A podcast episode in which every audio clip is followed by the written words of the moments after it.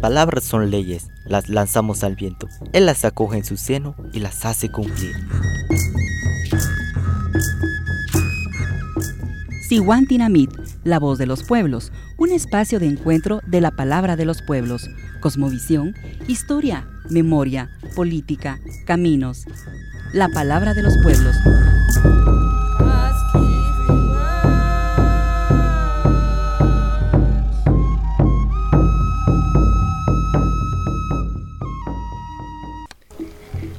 Bienvenidas y bienvenidos a su programa Siwantinamit, la voz de los pueblos, un espacio de encuentro de las palabras desde los territorios. Hoy en la conducción del programa Flor de María Calderón.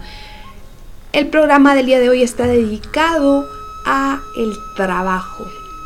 Vamos a estar compartiendo con ustedes entrevistas realizadas a diferentes personas quienes nos van a ir contando desde cómo se entiende el trabajo, cómo se está viviendo el trabajo eh, hoy en este contexto de la emergencia sanitaria por la pandemia COVID-19, hasta las alternativas que han existido, que se han ido creando y que ahora se están reforzando.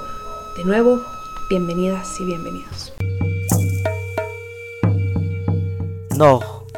Cosmogonía y memoria.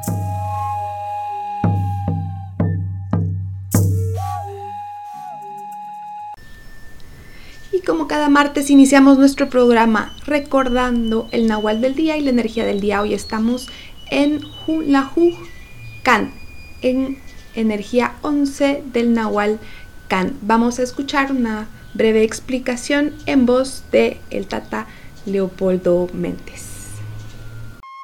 Nahual Kan significa serpiente emplumada.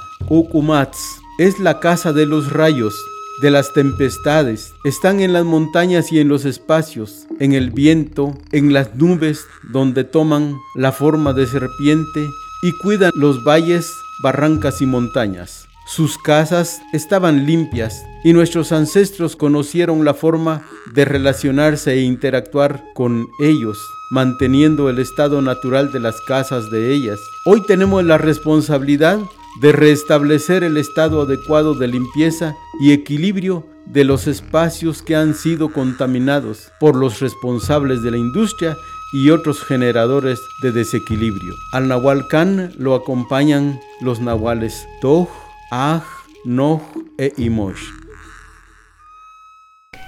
El próximo viernes primero de mayo se conmemora a nivel internacional el Día de los y las trabajadoras. Es el Día del Trabajo. Es por eso que este programa está dedicado a hablar sobre el trabajo. El primero de mayo de cada año se conmemora ya que en 1886 en Chicago, Estados Unidos, eh, un grupo de obreros eh, realizó una huelga general exigiendo ocho horas de trabajo. Eh, Tres días después, estos obreros fueron masacrados y pues por eso es que eh, se tomó ese día, el primero de mayo, el día del inicio de esta huelga, para recordar, pero también para saludar y reivindicar las luchas históricas de los y las trabajadores.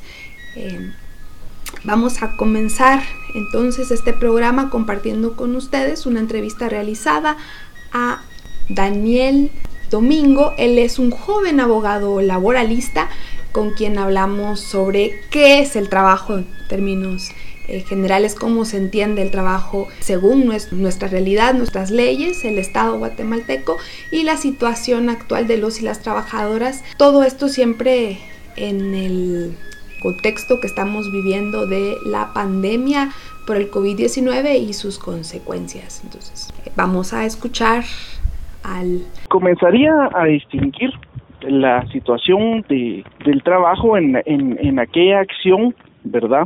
que requiere el esfuerzo físico o intelectual de una persona para poder eh, realizar una producción determinada, ¿verdad? Ya sea de un producto o un resultado final. En cuanto a esto, pues obviamente también es importante eh, establecer la diferencia, por así decirlo, en cuanto a, eh, al hecho de la producción que realizan las personas y pues lo que denominamos como plusvalía en cuanto a la ganancia que se obtiene de la de dicha producción y precisamente pues este día también nos permite eh, recordar o, o de eh, eh, pues estar conscientes verdad de que el trabajador al final produce siempre más de lo que al final resulta siendo su ganancia que se le puede de, eh, determinar como salario, ¿no?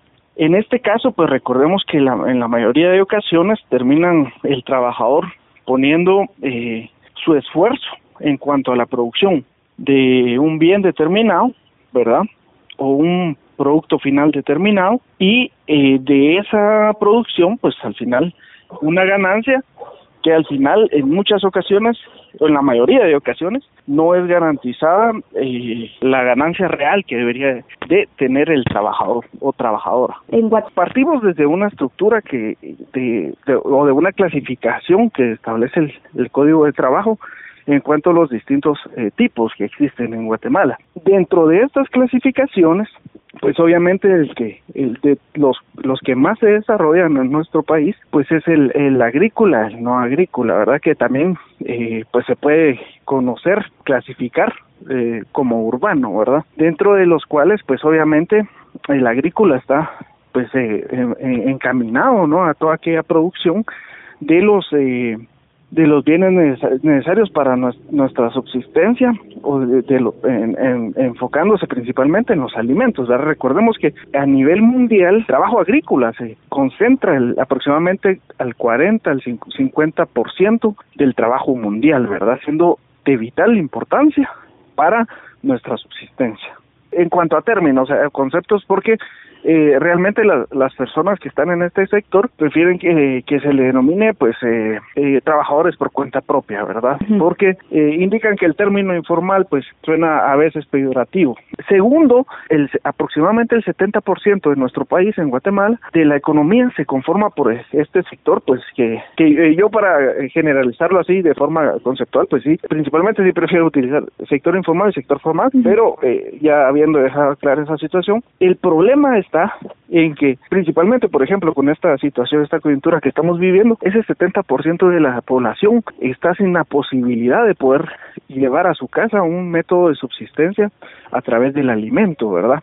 Eh, están, están, pues al final, eh, en, en condiciones en las cuales no pueden acceder a esa, esa, esa condición vital para su subsistencia y no se han garantizado a través de programas eh, eh, que, que tengan certeza en cuanto a que van a recibir un apoyo para poder vivir el día a día. En ese sentido, el otro 30% que está clasificado dentro de la economía formal en nuestro país, pues tiene un gran inconveniente. ¿Por qué?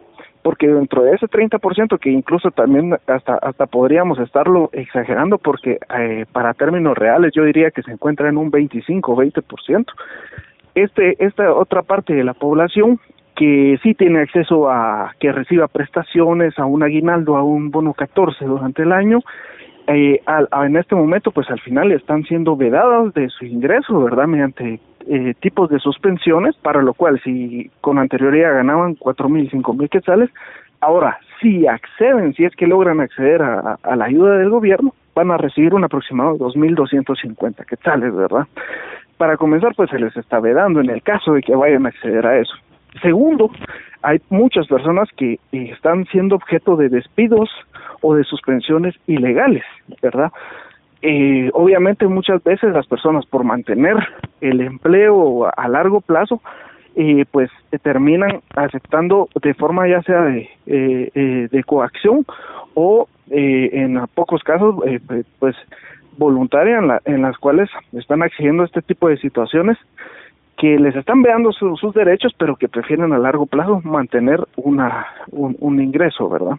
Entonces, está afectando grandemente, como, como le decíamos, al, al, a este 70, 75, 80% de economía informal y al otro 20% que de hecho en, en, meses posteriores va a llegar, eh, si, si ahorita hablábamos de un 70% de economía informal, Yo, eh, pues me adelanto y esperemos que no sea así, pero sí eh, por, estudios que incluso ha determinado el Instituto Centroamericano de Estudios Fiscales, incluso la Organización Internacional de Trabajo, yo creo que en Guatemala va a llegar a impactar más y el sector de la economía informal va a llegar a constituir tal vez un 80-85%, ¿verdad?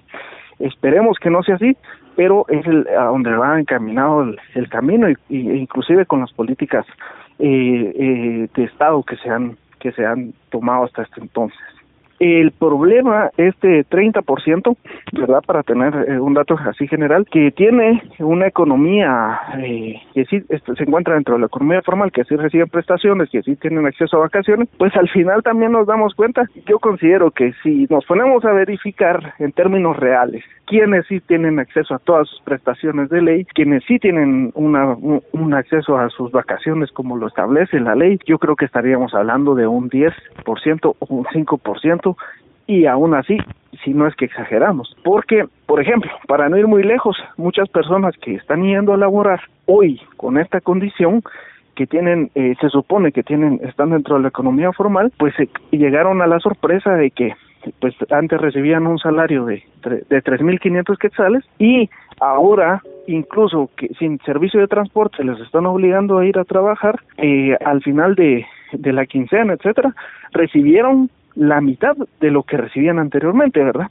Eso pues de ninguna manera es justificable porque al final eh, se les está obligando a, a laborar, no se les está eh, dando condiciones de transporte como, como se estableció, ¿verdad? De higiene, de salud en el trabajo y encima de eso están recibiendo una paga inferior a la que recibían con anterioridad, ¿verdad?